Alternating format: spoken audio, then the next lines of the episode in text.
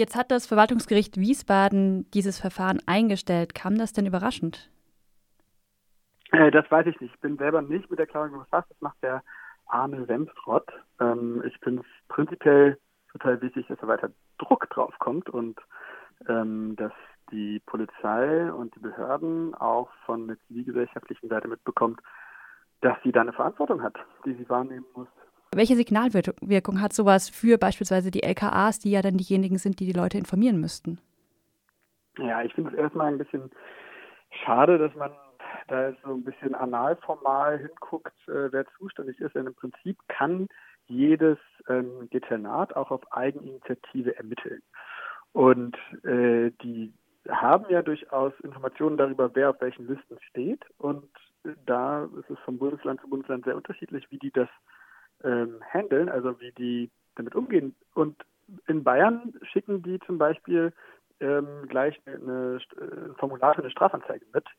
In Berlin, in meinem Fall jetzt, haben die einfach gemauert und gesagt, wir dürfen sie nicht dazu informieren, wir wissen aber, dass sie auf der und der Liste stehen, von der sie uns da schreiben. Also ähm, das bräuchte es eigentlich den politischen Willen zu sagen, wenn die Polizei darüber äh, Infos hat, dann soll die einen auch informieren und dementsprechend schützen. Vielleicht noch mal ganz kurz, warum ist die Information von Betroffenen so wichtig? Na, ähm, ich möchte als Betroffener selber einschätzen und entscheiden können, wie ich damit umgehe, wenn ich auf Neonazi-Todeslisten bin. Das ist, ähm, glaube ich, das Erste, was, was mir zustehen sollte. Äh, und ich möchte nicht dafür zuständig sein, selber das Internet zu durchforsten und vielleicht in irgendwelchen Neonazi-Foren, wo auch richtig viel ekelhaftes Zeug steht, zu gucken, ob mein Name da vielleicht irgendwo steht. Nur weil ich Anwalt, Journalist oder irgendwer anders bin, der eben eine demokratische Funktion innehat. Ja, also und das ist eigentlich, könnte man sagen, die Aufgabe des Staates und in dem Fall der Polizei, der Ermittler, des Staatsschutzes für organisierten Rechtsextremismus. Jetzt haben wir ja gesehen, es gibt ähm, mittlerweile bei einzelnen LKAs Bewegungen in Bayern, das hattest du gerade genannt. Hessen informiert auch mittlerweile. Hatte denn diese Klage, aber auch die Berichterstattung äh, jetzt in den letzten Wochen und Monaten noch einmal tatsächlich zu einem Umdenken bei manchen äh, Landeskriminalämtern dafür gesorgt?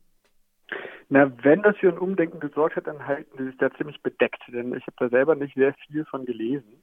Und es gibt ja ein BKA-Papier, in dem sie angeblich mehr gegen Rechtsextremismus vorgehen wollen, aber das machen die nicht mal öffentlich. Das heißt, äh, da wüsste ich eigentlich gerne, was genau haben sie denn davor und ähm, was denke ich dazugehört, ist der politische Wille zu sagen, wir wollen da stärker gegen vorgehen. Stärkere Ausbildung, also es gibt ein ganz technisches Problem, das ist, dass die Hakenkreuze, die Hitlergrüße All das ist für sie ein klarer Fall von Rechtsextremismus, aber die ganzen Kodierungen der Alt-Right zum Beispiel, Pepe der Frosch oder andere Codes, die sie, die die neue Rechte heutzutage benutzt, nicht als rechtsextrem, ähm, ich sag mal, ganz technisch eingestuft wird. Das heißt, man macht eine Hausdurchsuchung, sucht das Hakenkreuz, findet keins und dann geht man wieder und sagt, naja, hier war nichts. Ja? Und dabei kann das ein strammer Rechtsextremer sein. Und genauso ist die Liste, auf der ich auch unter anderem stehe und viele Journalistinnen und äh, Parlamentarierinnen, ähm, äh, die Wir kriegen euch alle, das ist eben ein kleines Wortspiel mit Wir kriegen euch alle, aber selbst das ist ja an sich nicht rechtsextrem im Wortlaut. Ja? Da steht ja nicht, ihr, über das ich was, äh, rechtsextremen Opfer, wir werden euch jetzt alle lynchen, wie damals Hitler Ne?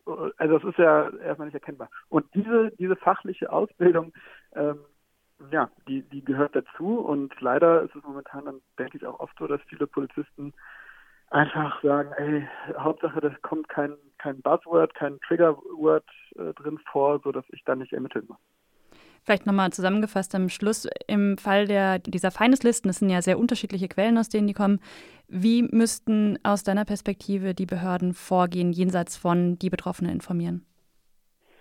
Na, ähm, da gibt es verschiedene Stufen tatsächlich, wie die Behörden vorgehen sollten. Ähm, das eine ist ein grundsätzliches Problem und das ist die sozusagen die Kultur. Das ist sehr tiefgehend. Das kann man nicht von heute auf morgen ändern. Aber das ist die sogenannte Cop Culture, also eine machistische, chauvinistische, Korpsgeist geleitete Kultur. Und die kann man ausbrechen, indem man ganz bewusst in der Ausbildung dagegen vorgeht, ähm, Korpsgeist eben auch aufbricht, indem ermutigt wird, gegen eigene Kollegen auszusagen, also quasi der Verräter bei der Polizei ist der richtige Demokrat, der, der seine Kollegen verrät. Das heißt, äh, wenn man neu auf den Job kommt und dann heißt es hier, lass uns zum Bahnhof gehen und ein paar, ich sage jetzt die, die Wörter nicht, aber in, in rassistischer Sprache die Schwarzen da untersuchen, so ein offen rassistischer Umgang mit Racial Profiling, dass er sofort die Möglichkeit hat, sich zu beschweren und das dann intern ermittelt werden kann. Und das geht langfristig nicht ohne unabhängige Beschwerdestelle. Momentan kann man sich nur beschweren bei der Polizei, äh, wenn man bei der Polizei selber, ja, also über die Polizei bei der Polizei beschweren. Und das ist totaler Unsinn und das führt am Ende dazu, dass ungefähr ein Prozent der Fälle aufgeklärt werden. Also das ist sozusagen die Cop Culture, die, der Korpsgeist. Da muss man die Polizei langfristig demokratisieren. Das ist keine kleine Aufgabe. Das andere ist jetzt konkret zu diesen Listen, ähm, dass da der politische Wille oder zu Rechtsextremismus der politische Wille existiert, äh, existieren sollte und der existiert nicht. Ähm, das heißt von, vom Bundesinnenministerium, aber äh, auf der Bundes- und auf der Landesebene eben, ähm, da die Polizei ja Landessache ist, dass man da äh, ganz klare Vorgaben eben in diesem sehr hierarchischen Konstrukt gibt, äh, das sollt ihr verfolgen und da sollt ihr alle informieren und da sollt ihr denjenigen, die auf der Liste stehen, auch vermitteln, dass sie gefährdet sind bzw. nicht gefährdet sind, die Einschätzung mit denen teilen und versuchen mit denen zu kooperieren, eventuell auch äh, ja ähm, äh, da die auf dem Laufenden halten, wie die wie die Ermittlungen laufen. Und da sind ja, man kann jetzt nicht vor jeder vor jedem Zuhause von irgendeinem Journalisten ähm, eine Streife abstellen. Darum geht es nicht, sondern es geht darum, dass man als Polizei deutlich signalisiert, wir sind dahinter, wir kümmern uns und äh, Sie können Ihre Aufgabe nach der freiheitlich-demokratischen Grundordnung als Journalistin, als Anwältin, als Person der Öffentlichkeit, auch einfach nur als äh, Helfer in einem Geflüchtetenheim, ähm, können Sie nachgehen, brauchen sich keine Sorgen machen. Und das ist sozusagen das, was sie da nicht genug tun, denke ich. Das heißt, es braucht den politischen Willen, den Auftrag, den Befehl ja, in dieser hierarchischen Struktur. Und drittens, äh, das, was ich eben erwähnt habe, ist eben Weiterbildung, so dass die lernen, äh, was ist Rechtsextremismus heute und wie erkenne ich das eventuell auch in der eigenen Polizeibehörde, wenn mein Kollege da irgendwelche rechten Symbole auf der Uniform oder auf dem Panzer sitzt oder wo auch immer man das jetzt alles gefunden hat, trägt. Ähm, wie, wie gehe ich dagegen vor, an wen kann ich mich wenden und ähm, genau, auch über die Hakenkreuze hinaus eben.